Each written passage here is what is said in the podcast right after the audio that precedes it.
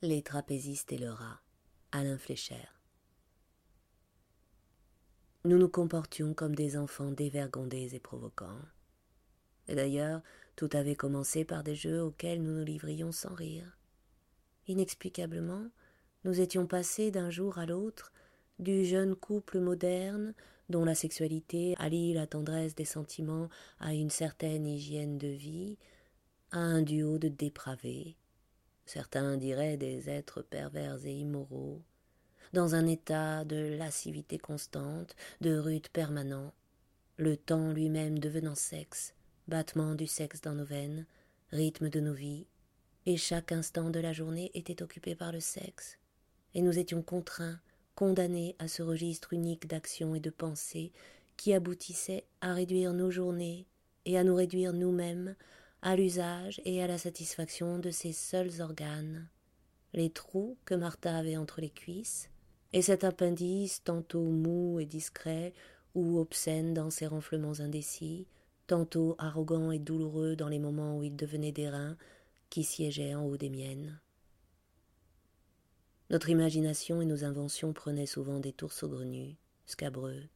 puisqu'il fallait qu'à tout moment chaque action, d'où qu'elle vînt et quelque partie de nous-mêmes qu'elle occupa naturellement, finisse par se retourner vers le bas de nos ventres. Si nous allions pêcher dans la rivière Samos, qui était poissonneuse, il fallait que dès la première truite sortie du courant, je l'enfonce toute vivante, frétillante et gluante, la tête la première entre les cuisses de Martha, et la partie de pêche tournait court. L'auberge des survivants, dans son isolement, son enfermement, avec son étrange population de vieillards abandonnés à l'indécence et à l'oubli d'eux-mêmes, et en qui nous avions encouragé une lubricité contagieuse, était-il la cause de nos dérèglements, avant même d'en devenir les témoins et les complices? En tout cas, je m'étonnais d'avoir si peu résisté, d'avoir si vite, instantanément, oublié ce qui occupe ma tête et ma vie depuis tant d'années, alors même que j'atteignais, avec la fin de mes études, le moment d'accéder à l'action par l'engagement de toutes mes capacités dans le métier que j'avais choisi. La conscience de ce monde où une inscription sociale et professionnelle nous attendait dès la rentrée de septembre a-t-elle joué en faveur d'une dernière explosion de la jeunesse et de ses folies? Dans un milieu qui nous répétait jusqu'au ressassement et jusqu'à l'écœurement les images affreuses et grimaçantes de l'autre extrémité de la vie en fait, c'est encore en amont de la jeunesse que nous remontions, en rebondissant contre la muraille immense et lugubre de la vieillesse. Le plus souvent, à quatre pattes ou traînant sur le sol, nous vivions une nouvelle enfance. À moins que je ne donne une telle image et une telle explication, que pour cacher ma profonde attirance, sorte de vertige, pour ces murailles qui nous séparent du passé sans retour, et dont la dernière cour intérieure vers laquelle elles nous poussent n'est autre que le néant. Nous n'avions aucun fantasme, puisque les idées qui nous enflammaient la tête pour la première fois étaient aussitôt mises en pratique et s'effaçaient de notre imagination dans leur immédiate consommation.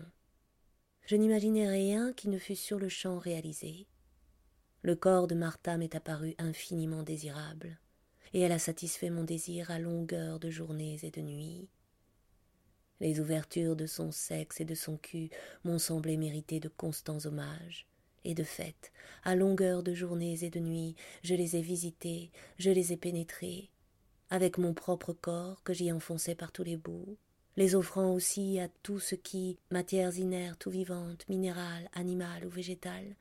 avait une forme susceptible d'aller se loger là, de trouver là son étui, son négatif, sa place, en forçant au besoin la forme accueillante comme pour vérifier jusqu'où pourrait aller l'élasticité, la plasticité, l'hospitalité de ces charmantes béances, moules toujours prêts à être défoncés, débordés. Les jours commencèrent à passer, et la brève période de séjour initialement prévue, suivie de sa prolongation, était depuis longtemps balayée par la consistance que nous avions donnée au temps, enveloppe dérisoirement sous-dimensionnée, explosée par son contenu nous nous installions dans une autre durée, dans une autre temporalité.